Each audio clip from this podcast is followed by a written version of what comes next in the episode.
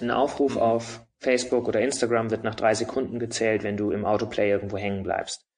Das heißt, äh, ohne Ton. Das heißt, der, der View ist erstmal kaum was wert, weil das kann sein, dass derjenige gerade irgendwie einfach nur irgendwie mal ein bisschen die ersten drei Sekunden geschaut hat. YouTube hat vielleicht auch dadurch, dass die Plattform schon zu dem Zeitpunkt auch älter war, in meinen Augen auf eine deutlich wichtigere Metrik gesetzt und das ist Verweildauer und die gepusht und haben immer viel dafür getan, zum Beispiel äh, Clickbaiting abzuwerten, ähm, zu schauen, dass Leute wirklich auch dranbleiben bei einem Content und den Content nach oben zu spülen, der äh, es schafft, Leute über einen längeren Zeitraum zu begeistern. Und das macht es für Content Creator, die äh, gute Inhalte machen wollen, natürlich viel einfacher auf YouTube ähm, durchzudringen mit diesen Inhalten, als jetzt, ich sag mal, das, das Instagram- und Facebook-Spiel zu spielen und möglichst einfach auf Aufrufe zu optimieren.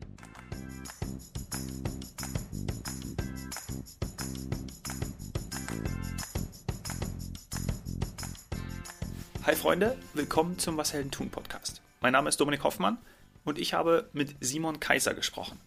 Simon ist Geschäftsführer der Nummer 1 YouTube-Agentur Deutschlands. Klein, aber. Er beschreibt ganz wunderbar, wie Marken YouTube nutzen können.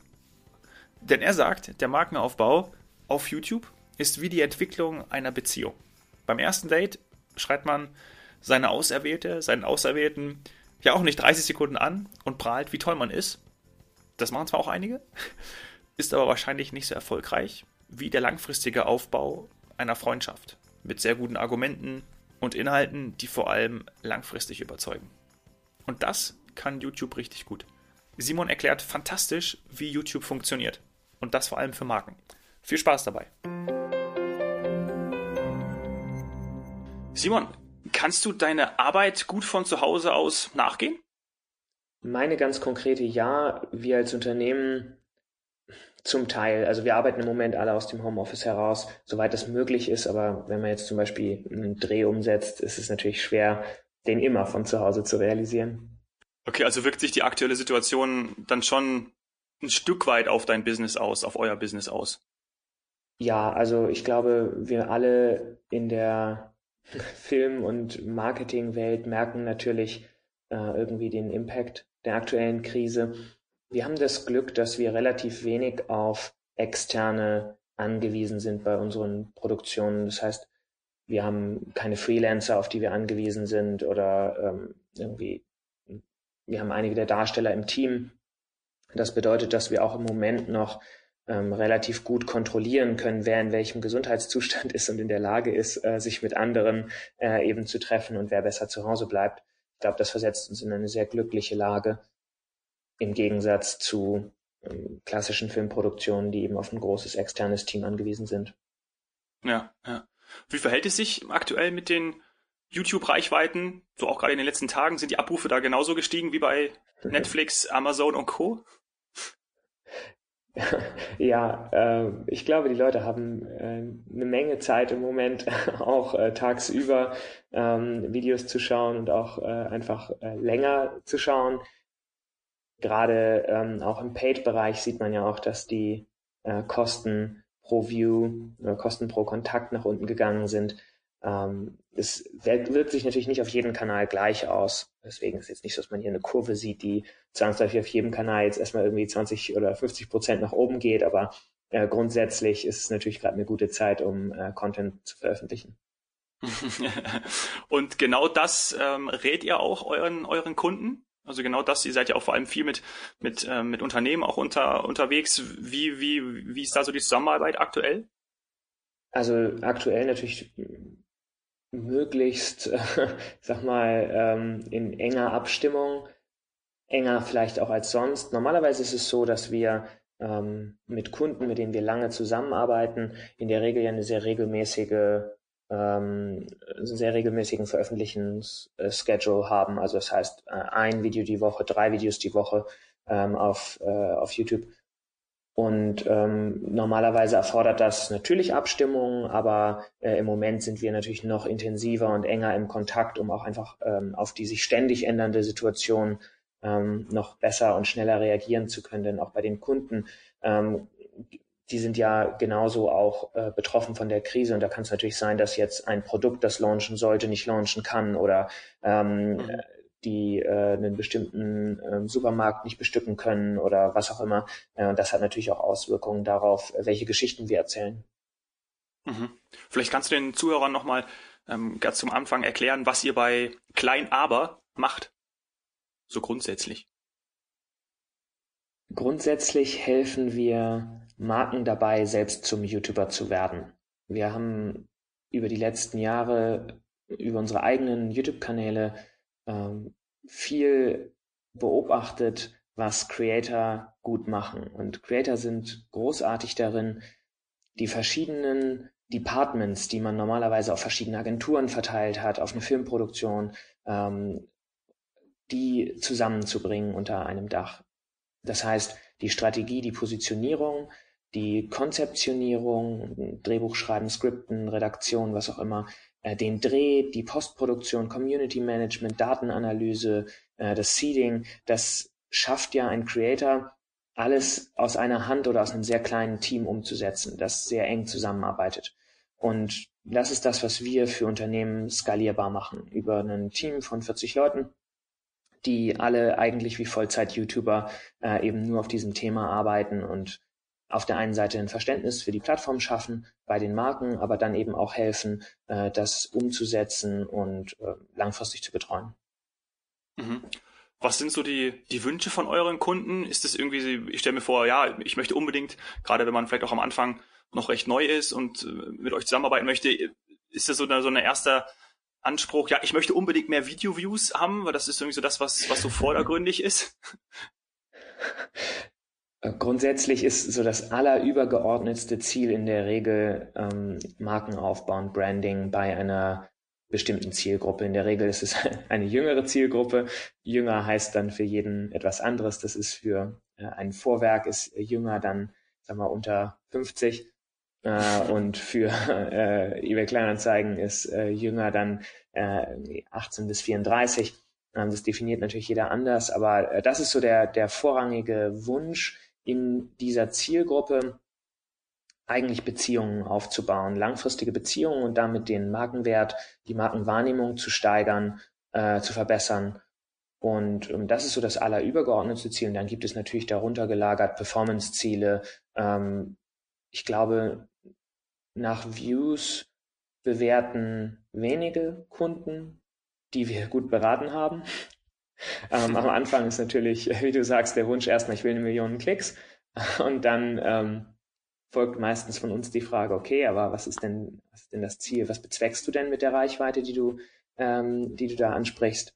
Und dann merkt man meistens, dass es eigentlich nicht um die Impression oder den View geht, sondern eigentlich um eine, um eine Zeit, die mit Zuschauern oder mit Kunden verbracht werden soll. Mhm. Also die Verweildauer. Mhm. Genau, also das ist eine Metrik, die für uns eigentlich immer entscheidend ist, um die auf der einen Seite die Qualität des Contents äh, zu bewerten und auf der anderen Seite natürlich auch zu gewährleisten, dass wir tatsächlich eine Beziehung aufbauen, weil wenn du dir vorstellst, äh, die Beziehung, die Marken da aufbauen, ist wie so ein erstes Date. Du gehst ja auch nicht auf ein erstes Date, schreist den anderen 30 Sekunden an, wie cool du bist und hoffst dann, dass daraus äh, eine lebenslange Beziehung entsteht, sondern du triffst dich wöchentlich vielleicht äh, immer wieder, verbringst viel Zeit, hörst dem anderen zu, gehst auf den ein als Person, ähm, versuchst ja, dem einen Mehrwert Im zu liefern, ja. zu unterhalten. Und, genau. Und dann kann daraus eine lebenslange Freundschaft werden. Und das ist ähm, auch was, was YouTube richtig gut kann die Leute immer wieder ansprechen, äh, eine lange Beziehung aufbauen, eben nicht nur die drei Sekunden Autoplay auf Facebook äh, oder Instagram, sondern eben wirklich äh, 10 Minuten, 20 Minuten Verweildauer auf dem Content. Mhm. Jetzt ist YouTube ja die zweitgrößte Suchmaschine der Welt. Sollte ich dann darauf achten, dass ich entsprechend ähm, gefunden werde, oder? Das ist jetzt wäre jetzt für mich der nächste ähm, oder der einleuchtende äh, Schritt daraus. Äh, wie mache ich das? Also wie mhm. werde ich denn, wie wird denn jetzt mein Video ähm, gefunden? Auch gerade jetzt für einen, von zum Beispiel aus den, den Kunden Vorwerk genannt. Ja, die Suchmaschine ist ein wichtiger Faktor dabei, aber nicht der einzige und für die meisten Marken auch nicht der entscheidendste. Ja, YouTube ist die zweitgrößte Suchmaschine und wahnsinnig viele Anfragen passieren darüber, aber wenn du Leute jede Woche erreichen willst und eine Beziehung aufbauen willst, dann geht es dir ja nicht nur darum, ein Problem zu lösen, das sie in dem Moment haben, sondern du brauchst ja einen anderen Grund. Und deswegen sind eigentlich für die meisten Kanäle, die wir betreuen, ähm, zwei andere Entdeckungsmöglichkeiten auf YouTube entscheidender. Es ist zum einen die Startseite. Auf der Startseite landet man mit sozusagen viralen Inhalten, also Leuchtturminhalten, die hochteilbar sind, die eine hohe Aufmerksamkeit generieren, klickstark sind und ähm, dann viel Watchtime, also viel Verweildauer generieren.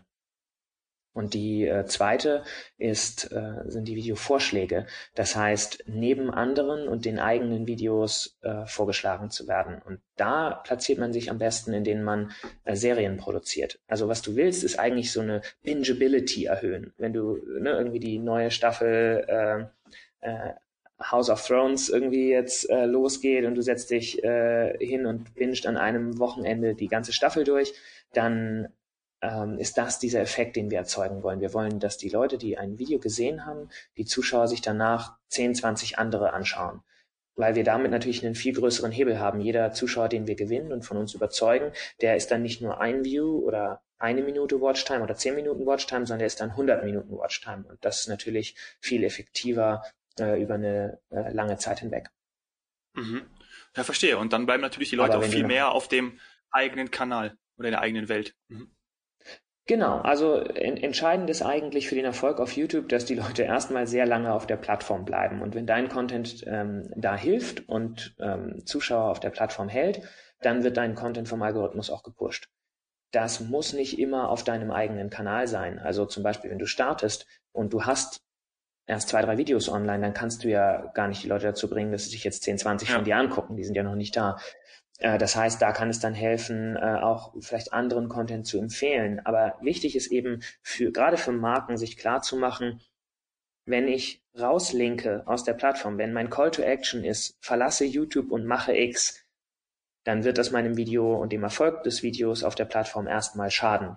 Deswegen ist mhm. auch, wenn wir jetzt über Content auf YouTube sprechen, ähm, das nicht in erster Linie eine Performance-Maßnahme, bei der es geht darum, Traffic auf den Shop zu treiben, sondern es geht darum, die Beziehung aufzubauen und quasi vorzubereiten, damit wir dann Performance hinten raus über zum Beispiel Retargeting machen können, das mhm. dann eben das Ziel hat, ähm, Leute von der Plattform zu bringen.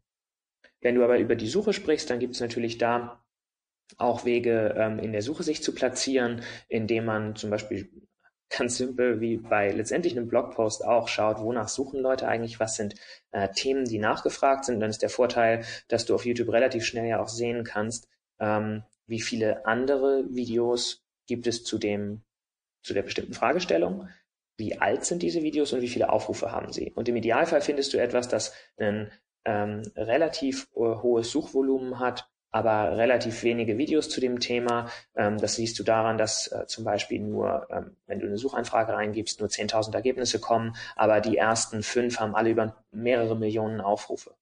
Versus du gibst ein anderes Thema ein, hast 100.000 Ergebnisse, aber jedes Video hat nur so 10.000, 20.000 äh, Aufrufe. Und ähm, dann kannst du darauf natürlich gehen und versuchen, ähm, darüber kurzfristig ähm, neuen Traffic zu generieren. Und das kann gerade am Anfang für eine Marke, die jetzt bei Null startet äh, und nicht irgendwie auf eine starke Mediastrategie setzen möchte, kann die Suche auch ein Hebel sein, um erstmal loszulegen. Mhm, verstehe. Spannend. Ähm, ist es auch häufig so, oder wie kann man, weil wahrscheinlich gelingt das ja manchen Unternehmen ähm, leichter als anderen und man sagt ja auch gerade heutzutage diesen, diesen Ausspruch, ähm, ähm, Content ist nach wie vor und mehr denn je King. Also die Leute schauen sich natürlich auch nur gute Videos an, weil wenn ich nicht, wenn mich das nicht interessiert, dann bin ich ja wahrscheinlich ja. auch sofort weg. Und das ist alleine auch schon ähm, ein, Garant auch für die Zielgruppe, weil sonst äh, schaue ich mir das natürlich nicht an. Aber ähm, gibt es da noch irgendwie so einen Hinweis, dass du sagst, okay, ähm, klar ist wahrscheinlich jetzt eine allgemeine Frage, aber was macht denn guten Content oder gute Videoinhalte aus? Das Wichtige ist immer, die Inhalte erstmal aus Zuschauersicht ähm, zu konzipieren oder zu betrachten. Das heißt, äh, die meisten Marken wissen ja, worüber sie reden wollen und äh, die Themen, für die sie irgendwie brennen. Aber die Frage ist ja, wo ist die Shared Passion? Wofür begeistert sich denn auch die Zielgruppe? Und nur über diese Schnittmenge macht es Sinn, Videos zu machen. Und ähm, es gibt für so ziemlich jedes Thema auch eine Zielgruppe, haben wir gemerkt. Die ist dann manchmal einfach kleiner, aber auch Nischenthemen können Leute begeistern und gerade da vielleicht sogar ähm, noch viel mehr entfachen als ähm, bei, ich sag mal, allgemeinverträglicheren Themen. Aber ähm, genau, grundsätzlich äh, ist es wichtig, eben zu gucken, ist meine Store-Eröffnung wirklich interessant für Zuschauer oder ist das eigentlich gerade nur eine Sache, die für mein Team, das Management, äh, für uns als Unternehmen relevant ist und macht es dann wirklich Sinn, darüber zu reden? Ist dieser Product Launch, den wir haben, wirklich etwas, worauf die Menschheit gewartet hat? Oder ist das nur die Message, die wir jetzt gerade transportieren müssen? Und dann eher zu schauen, okay, aber was ist das, wonach worauf die Menschheit gewartet hat, worauf die Zuschauer warten und wie kann ich darin meine Message verpacken. Und so rum daran zu gehen, hilft, glaube ich, schon im ersten Schritt sehr. Und dann kommt es natürlich total auf die Marke an. Manche Marken haben es einfacher, weil sie sogenannte Love Brands schon sind und andere müssen da ein bisschen härter arbeiten, um das zu werden.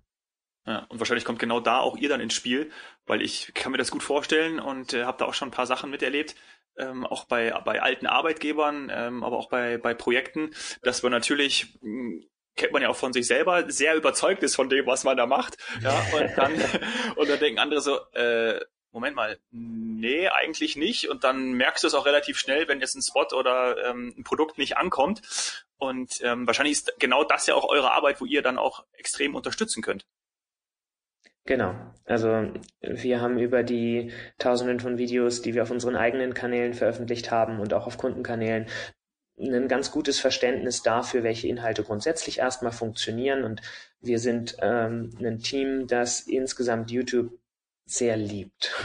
wir sind alle viel auf der Plattform unterwegs. Wir sind nicht da, weil es irgendwie der Ort ist, an dem gerade irgendwie der heiße Scheiß äh, brennt oder sowas, sondern weil wir glauben, dass YouTube wirklich eine gute Plattform ist, eine gute Plattform, um eben viel Zeit mit Menschen zu verbringen.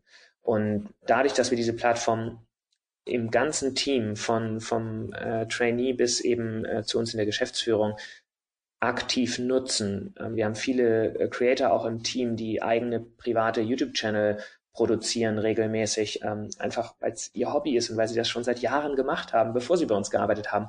Und ich glaube, aus dieser Liebe heraus entsteht auch ein Verständnis für die Communities auf YouTube und für die Inhalte, die da gut funktionieren können. Und ich glaube, deswegen ähm, können wir da ganz gut helfen, nicht nur ähm, nicht nur die Daten zu analysieren und natürlich wissen wir auch, was funktioniert. Äh, da muss man auch nur eins und eins zusammenzählen, aber das ist ja nicht immer das, was für die Marke sinnvoll ist.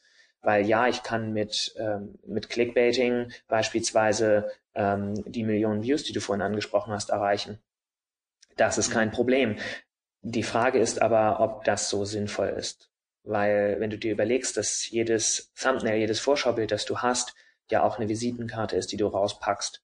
Und die wird von zehn oder manchmal hundertmal mehr Leuten gesehen als das Video selbst und du versprichst da Dinge, die, die nicht on brand sind, die nicht zu deiner Marke passen, dann glaube ich, ist dir damit äh, kein Service getan. Ich denke, das ist gerade, weil wir eben nicht Performance machen, es geht nicht darum, einfach nur den, den Abverkauf zu steigern, sondern es geht darum, nachhaltig das Image der Marke zu verbessern oder überhaupt vielleicht erst zu etablieren, ähm, ist es eben wichtig, dass es auch äh, Inhalte sind, die zu der Marke passen und so wie die Marke wahrgenommen werden will, weil sonst steigerst du für die nächsten Quartalszahlen Zahlen deinen Umsatz, aber dann überlebst du vielleicht nicht die nächsten zwei bis fünf Jahre.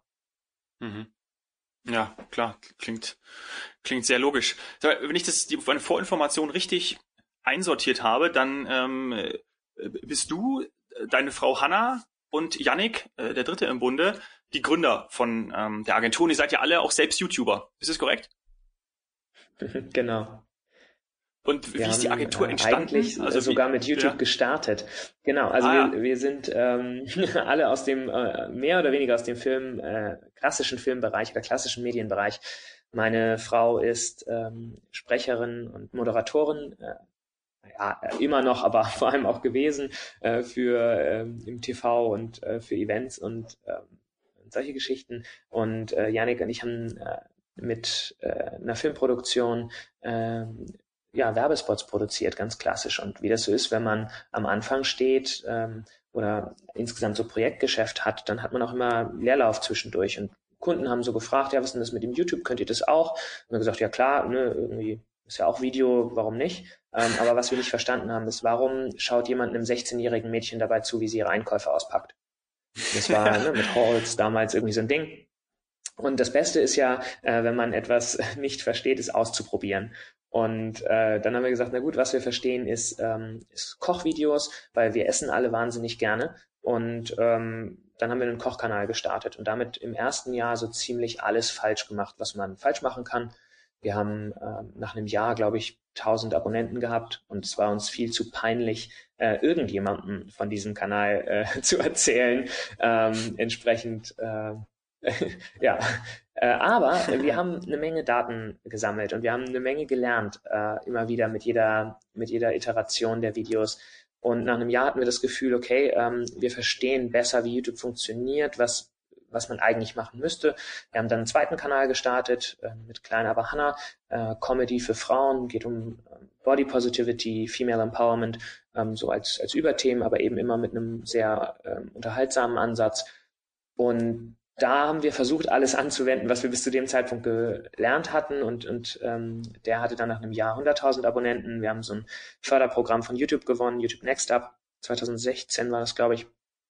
Und äh, das lief deutlich besser. Und äh, dann haben wir gemerkt, Mensch, äh, das, was wir hier machen und das, was wir hier verstanden haben, das hat nichts mit dem zu tun, was wir als Filmproduktion gemacht haben. Es ist einfach Blödsinn zu behaupten, naja, ich kann Filme, also kann ich YouTube. Das funktioniert halt anders. Die, der Aufbau der Stories ist anders. Äh, die, die Faktoren, die eine Rolle für den Erfolg spielen, sind nicht die, die man normalerweise annimmt bei klassischer Werbung zum Beispiel. Und wir haben gleichzeitig einen Need auf Seiten der Kunden gemerkt, äh, die wir zu dem Zeitpunkt schon eben mit den mit der Werbung und ähm, anderen Inhalten irgendwie betreut haben, dass die eben diese Plattform auch überhaupt nicht verstehen und eigentlich da eine riesen, ein riesen Potenzial auslassen. Klar laden die ihre Spots auch auf YouTube und die haben dann da mal ein paar hundert Aufrufe oder ein paar tausend Aufrufe gemacht oder ähm, einer unserer Kunden hat dann gesagt, naja, wir müssen da jetzt ja eine Million Klicks drauf haben, damit äh, die Kunden auch sehen, dass wir ein ernstzunehmender Anbieter sind. Äh, und dann haben sie halt tausend äh, dann haben sie halt eine Million Klicks eingekauft. Ähm, aber wir haben gemerkt, Mensch, das ist ja eigentlich gar nicht das, was zählt. Ähm, und dann haben wir von da aus ein Team aufgebaut, ähm, das versucht eben diesen, dieses YouTuber-Sein ähm, zu replizieren und zu skalierbar zu machen für ein Unternehmen, das eben auch schnell viele Videos braucht und bei dem man nicht sagen kann, ähm, ja, wir können jetzt einen Kunden zur Zeit machen, sondern ähm, bei dem man sagen kann, okay, Full Sprint, ihr braucht ab äh, in zwei Wochen irgendwie drei Videos die Woche. Das können wir auch abbilden und das haben wir dann von da aus das Team eben aufgebaut. Mhm. Jetzt natürlich die entscheidende Frage, wer kam auf die Idee zu dem Namen Klein Aber? Klein Aber, oho, Klein Aber. genau. Ähm, ja, tatsächlich äh, ist das äh, aus den, aus den YouTube-Kanälen auch heraus entstanden. Ähm, wir äh, haben äh, mit Klein aber lecker ja gestartet, mit dem Kochkanal. Der hieß früher äh, Hanna kocht einfach, weil Hanna hatte keinen, also meine Frau hatte keinen Plan mhm. ähm, von, von Kochen. Also sie hat sehr gerne gekocht und sehr viel, aber jetzt nicht irgendwie ne, halt so na, frei Schnauze. und als wir dann den, als wir dann den Comedy-Kanal gestartet haben, haben wir gesagt, na, jetzt können wir ja nicht das äh, ein, einfach Hanna nennen oder sowas. Haben wir dann äh, am Start erstmal gemacht, aber dann fiel uns ein, das ist irgendwie, das ist nicht griffig genug und das, das ist irgendwie nicht, das bringt die Essenz nicht auf äh, den Punkt. Und dann haben wir irgendwie so ein bisschen rumge, rumgeblödelt und meine Frau ist äh, nicht die größte, sie ist 1,59,7 an guten Tagen. Ähm, schlechte gibt es nicht. Und entsprechend ähm, haben wir gesagt, naja, aber sie ist, sie ist halt Hannah. Also sie ist schon eine Person, die, die merkst du, wenn sie den Raum betritt. Sie hat äh, eine, eine Präsenz und sie ist, äh, ähm, sie, sie ist halt das Oho in Kleine Aber sozusagen. Und ähm, genau, dann haben wir es Kleine Aber, äh, Abahana den Kanal genannt. Und ähm, ja, dann war es naheliegend, ähm, weil natürlich alle äh, Kunden, mit denen wir auch im Gespräch waren, viele kamen auch über den Kanal auf uns zu und gesagt, oh, wir, wir finden total toll, was ihr da macht, die Messages sind gut, äh, die Inhalte sehen irgendwie cool aus, ihr versteht, was ihr, was ihr da tut auf YouTube, könnt ihr das auch für uns machen? Und ähm, dann war es naheliegend, natürlich auch die Firma so zu nennen. Und wir finden es gut, weil es verkörpert eine Sache, wir sind keine klassische Produktion oder auch keine klassische Agentur, die jetzt bei einem, bei einem Werbedreh mit irgendwie 10 bis 30 Leuten am Set steht, sondern wir machen das wie YouTuber. Wir haben nicht äh, jemanden, der ähm, Kamera macht und jemanden, der das Licht setzt und äh, jemanden, der irgendwie den Fokus zieht und jemanden, der die, die Objektive wechselt und jemanden, der das Material kopiert, sondern es ist bei uns, das ist dann eine Person und unsere Kameraleute, die können das Licht setzen. Und dann haben wir Techniker, die machen Ton und Licht und die unterstützen einfach. Und wir haben so eine Mentalität, ähm, wie wenn man unter YouTubern auch kollaboriert, dann wenn du mit einem anderen YouTuber zusammendrehst, dann ist es ja nicht so, dass du dass, dass der eine dann für den Ton zuständig ist und der andere für die Kamera, sondern es ist ein kollaborativer Prozess. Ähm, und so sind unsere Teams eigentlich auch aufgestellt. Die sind in der Regel, ähm, ich sag mal, zwei bis vier, vielleicht mal fünf, sechs Leute bei einem ganz großen Dreh, also sehr kleine ähm, Drehs äh, im Verhältnis jetzt zu klassischer Werbung. Und da passt das Kleine aber auch, weil ich glaube, die Ergebnisse ähm, sind dann halt das hinter dem Aber. ja. Ich konnte mir nämlich ähm, ähm, viele YouTube-Videos von euch anschauen und bin natürlich äh, bei Hanna hängen geblieben, ja, also bei, bei Klein Aber, Hanna. und ähm, das ähm, äh, und da habe ich dir die letzten Videos äh, zu äh, Germany's Next Topmodel gesehen. Ähm, da sind ja auch Videos dabei mit über 600.000 Abrufen. Ähm, Germany's Next Topmodel ist gerade relevant. Daher werden dazu Videos veröffentlicht und dann auch, ähm, weil du hast es ja vorhin auch erzählt, gerade mehrere Videos, dass entsprechend auch ähm, ähm, ja das Binge-Watching äh, betrieben werden kann. Weil, und das ist eben ein aktuelles Thema. Wie wichtig ist Aktualität, um die Videos ähm, richtig zu launchen und zu veröffentlichen? Ja, also wenn du auf der Startseite landen willst, hatte ich ja gesagt, ne, dann musst du so, so Tentpoling mhm. betreiben, also Leuchttürme, die die Aufmerksamkeit stark sind. Und dafür gibt es verschiedene Faktoren, die du, die du dafür nutzen kannst. Und einer davon ist definitiv Aktualität. Die anderen sind ähm, eben Emotionalität und Werte. Ähm, aber Aktualität ist ein Punkt, den man gut nutzen kann. Und das Gute mit Events, die mehrmals passieren in einer Lebenszeit. Also sprich, die nicht nur einmal sind und dann nie wieder, sondern äh, sowas wie Jeremy's Next Topmodel, das wie Weihnachten äh, jedes Jahr äh, wiederkommt.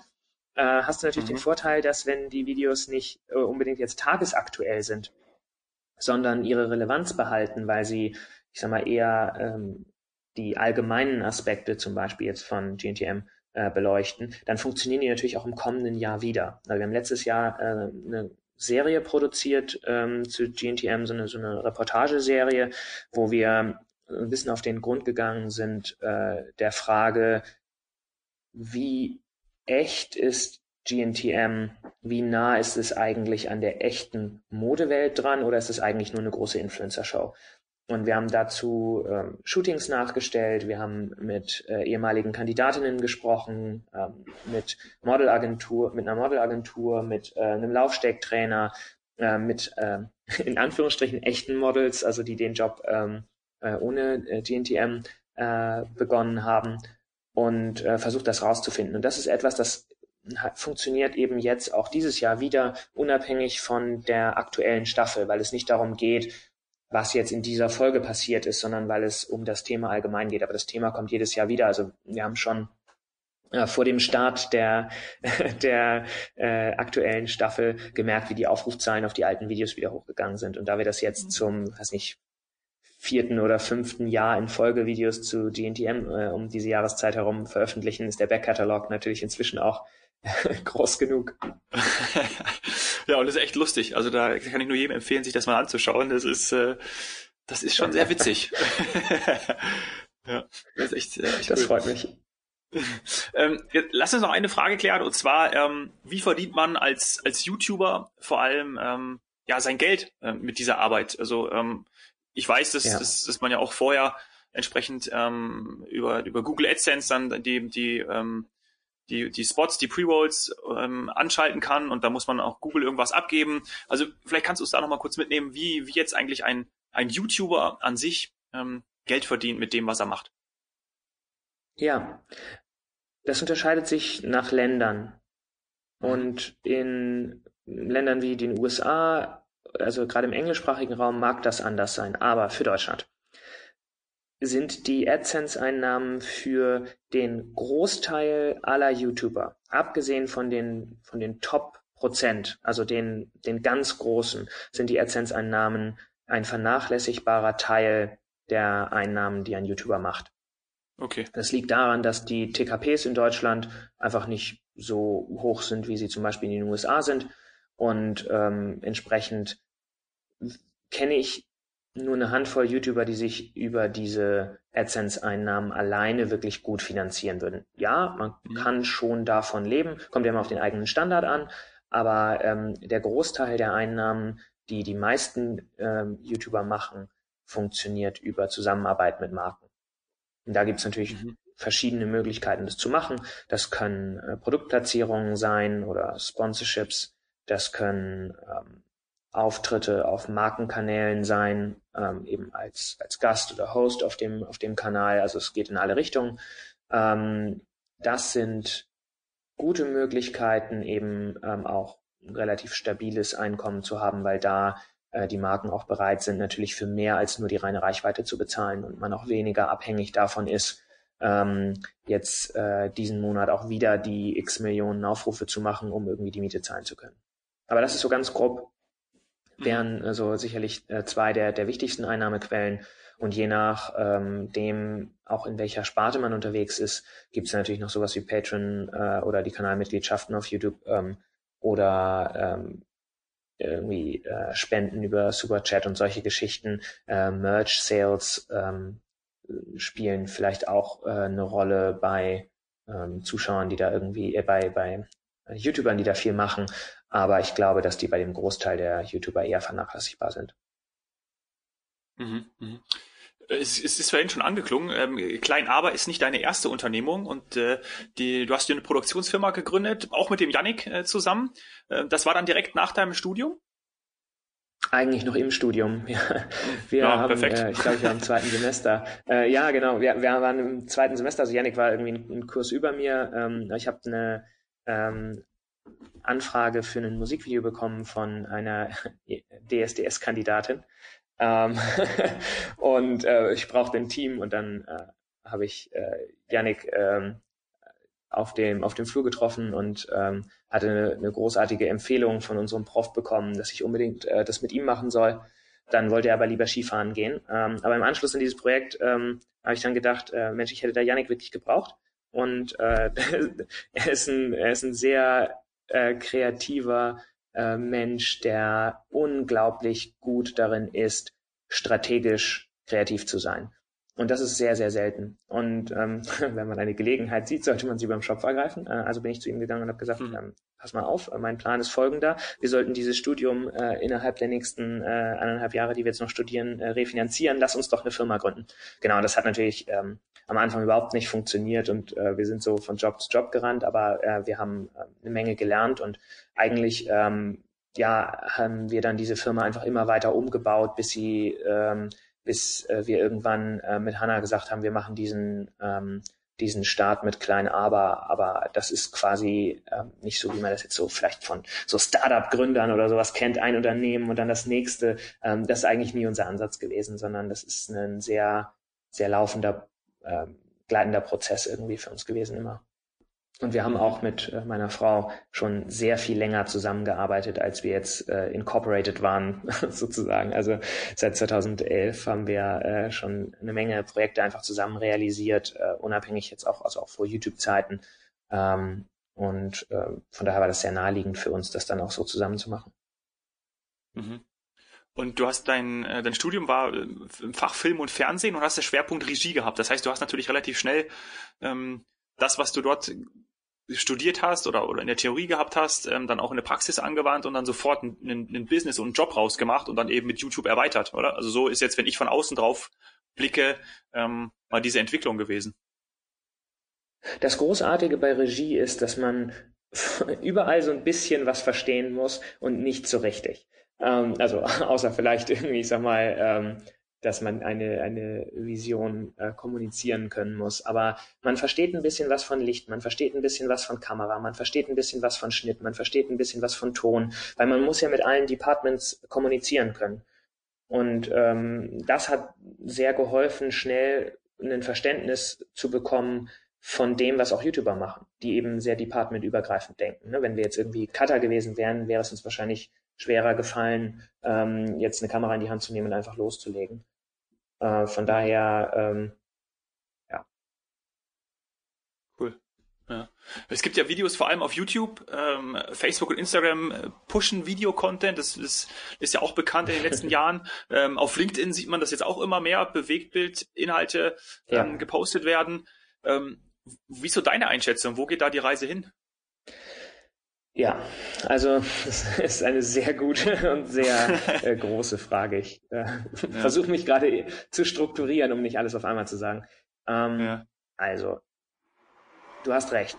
Facebook und Instagram haben über die letzten Jahre massiv Video gepusht. Das ergibt Sinn, weil wenn man sich anguckt, wie sich die Preise entwickeln bei Bannern oder bei irgendwie ähm, Feed-Ads, dann ist es nur logisch zu schauen, wie man Videowerbung unterbringen kann möglichst ähm, organisch, ähm, weil man damit einfach mehr Geld verdienen kann. Also es ist logisch, dass natürlich alle Plattformen auch versuchen, Videoinhalte zu pushen.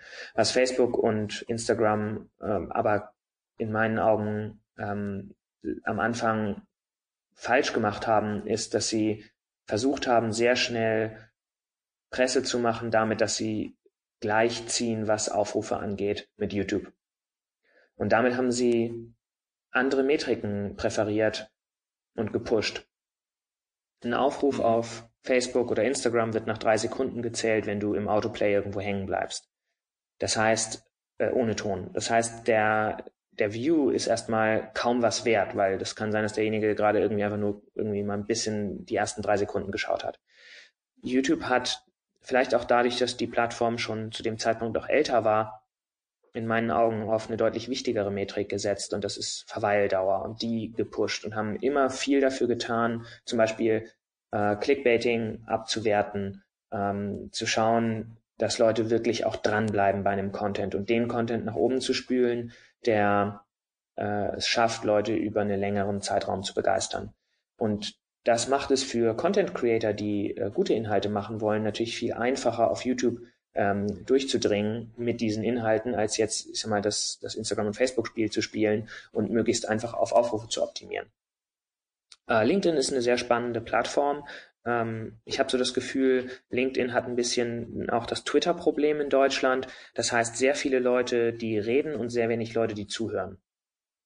Und äh, jeder nutzt LinkedIn und so wie viele Leute auch Twitter, um Informationen zu verbreiten als ein Sender aber es sind halt wenig Empfänger da. Und auf YouTube ist es äh, in meinen Augen ähm, eher umgekehrt. Also ja, es sind immer mehr Creator, es sind auch immer mehr Marken da, die senden, aber alle YouTuber, die ich kenne, sind gleichzeitig auch Konsumenten und konsumieren vermutlich mehr Minuten, als sie Minuten hochladen. Abgesehen vielleicht von ein paar Streamern oder Gamern. Ähm, aber ne, so overall. Und ich glaube, dieses, äh, dieses Gefälle macht es LinkedIn im Moment noch ein bisschen schwer, auch tatsächlich da diese Reichweiten bedeutungsvoll zu nutzen. Aber es ist eine sehr spannende Plattform, gerade im B2B-Bereich, definitiv. Eben wie gesagt, Facebook und Instagram, solange die nicht ihre Prioritäten in den Griff bekommen, ähm, finde ich, es halt einfach schwierig, mit guten Inhalten ähm, da auch irgendwie Impact zu haben. Plus, Facebook als Konzern fährt eine sehr andere Strategie, was die Verbreitung von Inhalten angeht. YouTube hilft uns dabei, dass unsere Videos gesehen werden. Der Algorithmus oder die verschiedenen Algorithmen auf der Plattform arbeiten eigentlich alle immer für uns. Es ist egal, ob wir ähm, irgendwie Werbung schalten oder nicht. Werbung hilft natürlich und schiebt weiter an. Aber auch unabhängig davon können wir Kanäle, äh, unser Vorwerkkanal, zum Beispiel der Thermomix-Kanal, der funktioniert ohne Media Spending äh, und hat es trotzdem geschafft, ich glaube, wir haben jetzt irgendwie 80.000 Abonnenten äh, da drauf, ähm, das aufzubauen von, von null aus. Mhm. Ohne dass wir das mit Werbung pushen mussten. Versucht das mal mit vernünftigen Inhalten auf Facebook oder Instagram. Ja. Und. Facebook gerade hat es über die letzten Jahre immer wieder schwerer gemacht, für Marken noch durchzudringen. Ja, toll, du hast eine Million Likes auf Facebook. Aber wen von diesen Millionen Likes kannst du denn wirklich regelmäßig und immer wieder auch aktivieren, ohne dafür nochmal Geld in die Hand zu nehmen? Und das heißt, wenn du jetzt auf Markenaufbau gehst und auch sagst, ich möchte mir eine Reichweite aufbauen, dann hat YouTube da einfach eine grundsätzlich andere Philosophie, weil YouTube die Marken ähm, als, wenn sie als Creator auftreten, auch als Creator versteht und nicht trennt zwischen Creatoren und Werbetreibenden zum Beispiel. Und ähm, ich glaube, das ist im Moment ein großer Vorteil, äh, der noch viel ungenutzt äh, ist. Mhm. Spannend. Cool. Das ist, äh, gibt's, wird's denn bald eine, eine Beratungsdependance für TikTok-Videos geben? Nee, oder macht ihr nicht auch? ähm, wir experimentieren natürlich mit TikTok und TikTok ist für eine Zielgruppe unter 18 eine wahnsinnig spannende Plattform. Ich mag, dass TikTok es sehr einfach macht, Inhalte zu erstellen. Ähm, ich finde, dass die TikTok-Community ähnlich wie früher mit Wein sehr kreativ ist und sehr gute Ideen hat. Und ich finde, dass Formate, das, das ist ja auch so, wenn wir ein Format entwickeln, je mehr Grenzen wir haben, desto kreativer kann man eigentlich sein. Weil ich glaube, dass jeder, der schon mal vor einem leeren Blatt Papier saß und eine Idee aufschreiben sollte, weiß, was ich meine mit dieser grenzenlosen äh, Grenzenlosigkeit, die gleichzeitig wahnsinnig hemmend ist. Aber wenn du weißt, okay, das sind die Bedingungen, die ich erfüllen muss, ich habe nur so und so viele Sekunden, ich kann nur, äh, das sind die Formate, die funktionieren auf der Plattform, dann kann man darin sehr kreativ werden und das ähm, zeigt sich für mich. Äh, aber die meisten Marken, zumindest die, die wir betreuen, wollen eigentlich eine Zielgruppe über 18 ansprechen. Im ja. Großteil der Fälle. Und damit ist TikTok im Moment zumindest noch eine sich entwickelnde Plattform. Und wir sind auch auf YouTube gut damit gefahren, uns das erstmal anzuschauen, das erstmal zu verstehen, bevor wir rausgehen und sagen, ja, können wir, bieten wir jetzt als Service an. Ich glaube, es ist wichtig, als Creator auf der Plattform zu sein, bevor man anfängt, das als ein Service für Marken anzubieten, weil wir müssen nicht von unseren Kunden erwarten, dass sie äh, irgendwie alle Fehler äh, mit uns mitmachen müssen, die wir machen, wenn wir die Plattform lernen, sondern wir probieren es aus und wenn wir das Gefühl haben, jetzt ist es bereit, Marken da drauf zu bringen, dann macht es Sinn, das zu tun. Und wir haben natürlich Marken dazu beraten, haben äh, uns TikTok für die angeschaut, das analysiert ähm, und äh, geguckt, was könnten die da auch machen, haben auch mal ähm, Formate entwickelt, um zu schauen, okay, wie könnte man sich da positionieren, auch so ein bisschen, um was in der Hinterhand zu haben, weil manchmal kommt ja einfach der Marketingchef um die Ecke und sagt, wisst ihr was, meine Kinder benutzen jetzt TikTok, das äh, ist jetzt das Ding, da müssen wir jetzt drauf, äh, let's go. ähm, aber wir haben eigentlich immer wieder festgestellt, es gibt ein paar Faktoren, die es im Moment noch uninteressant machen. Mangelnde Analytics zum Beispiel, ähm, mangelnde Möglichkeiten äh, auch von TikTok-Seite aus, ähm, Werbung so zu betreiben, dass sie nachhaltig Reichweiten aufbaut. Und wir haben auch mit TikTok dazu gesprochen, ähm, über deren Ad-Formate und was die so vorschlagen. Und ich finde deren Pitch im Moment für das, was wir machen, recht uninteressant, weil äh, ne, ich hatte ja eingangs gesagt, wir helfen Marken dabei, YouTuber zu werden. Wenn ja. wir jetzt sagen würden, wir helfen Marken dabei, TikToker zu werden, haben wir im Moment aber keine Möglichkeiten, das vernünftig zu skalieren, weil TikTok uns dafür noch nicht die Ad-Formate zur Verfügung stellt. Mhm. Einleuchtend. Verstehe. Daher bleibt's bei, bei YouTube und das macht ihr richtig gut. Diejenigen, die sich das anschauen wollen, die gehen am besten mal auf eure Seite. Äh, Klein aber, das, das äh, allein schon der Name ist sehr ja, einprägsam. Die, die Videos sind spannend. Ähm, Gerade eure Kanäle, ich kann wie gesagt den von von äh, deinen natürlich auch, eure natürlich auch, aber ähm, den von der Hanna natürlich, da bin ich hängen geblieben. Ja, das muss ich nochmal erwähnen. Und ähm, ja, finde ich super super lustig, super spannend. Ich sag danke für die ganzen Einblicke. Ähm, da war wirklich viel dabei. Und ähm, ja, äh, freut mich, dass wir, dass wir gesprochen haben. Und ähm, danke dir, Simon. Ich danke dir. Und ich habe noch eine Frage an dich. Ja. Ich habe deinen Podcast nicht auf YouTube gefunden.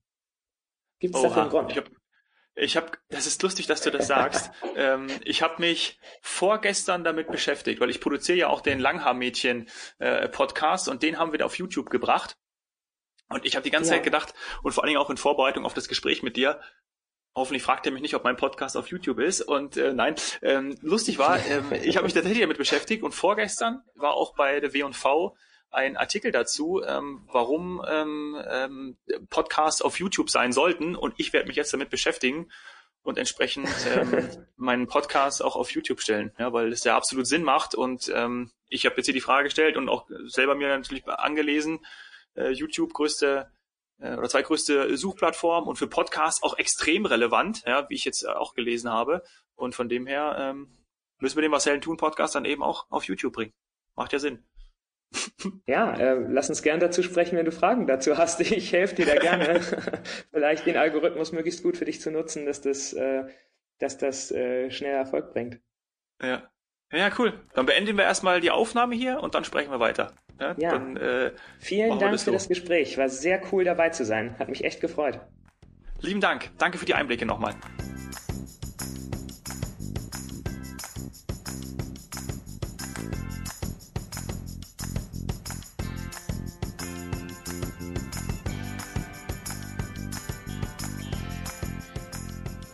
So, Freunde, YouTube ist also eine gute Plattform, um viel Zeit mit Menschen zu verbringen.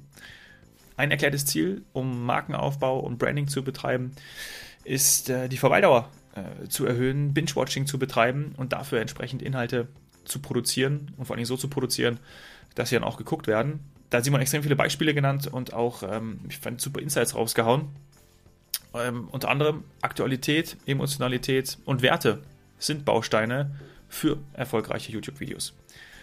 Wenn dir das Zuhören genauso gefallen hat, wie mir das Gespräch mit ihm zu führen, dann lass mir bitte fünf Sterne auf iTunes da und schlag mir gerne Gäste vor, Kollegen, Bekannten aus deinem Umfeld, mit denen ich über ihre Themen, über ihre Heldenreise, über, ihre, über ihr Business sprechen kann. Hier in einer der nächsten Podcast-Folgen. Schreib mir am besten auf Instagram, at domhoffmann oder per Mail dominik.hoffmann etwasheldentun.de. Danke sehr, dass du bis hierhin zugehört hast. Danke sehr, dass du da bist. Cheers, Hero.